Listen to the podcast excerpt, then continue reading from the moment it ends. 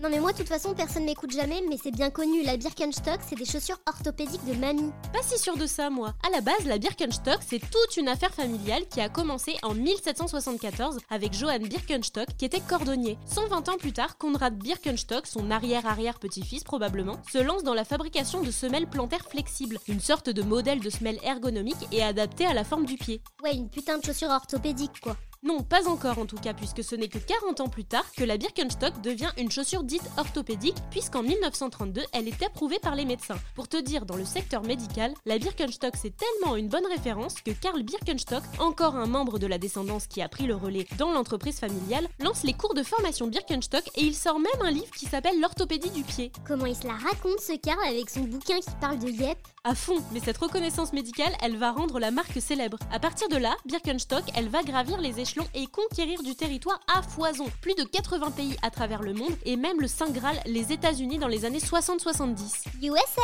baby Non mais depuis quand les ricains ont si mauvais goût? T'exagères quand même. C'est une entrepreneuse qui découvre la marque et adhère à fond au combo chaussures esthétiquement un peu différentes additionnées au côté confo. Ouais mais ça a pas dû bien marcher cette affaire. Je suis pas sûre que les ricains ils aient aimé l'aspect tongue de plage mais version j'ai mal aux pieds. Bah détrompe-toi, dans les années 1970, elle est prisée par de jeunes américains bohèmes. Génial, des babos sans sarouel. N'empêche que Birkenstock a énormément chouchouté son image de marque et a développé à travers le monde son côté sympathique et réconfortant. Et même si depuis les années 80, une grande partie du chiffre d'affaires vient du personnel médical des hôpitaux allemands, la majorité des ventes reste la sandale classique à porter pieds nus ou avec des chaussettes pour les plus téméraires. Mais ce n'est pas tout puisque la marque est même devenue fashion quand Birkenstock a collaboré avec Valentino, Rick Owens et bien d'autres encore, ou quand les marques l'ont décliné en version paillettes ou en fourrure. Pour te dire, la Birkenstock elle est en train de devenir tellement hype qu'au début de l'année 2021, le PDG de LVMH a acquis la majorité du capital de l'entreprise. Alors toujours pas convaincu? Je déteste.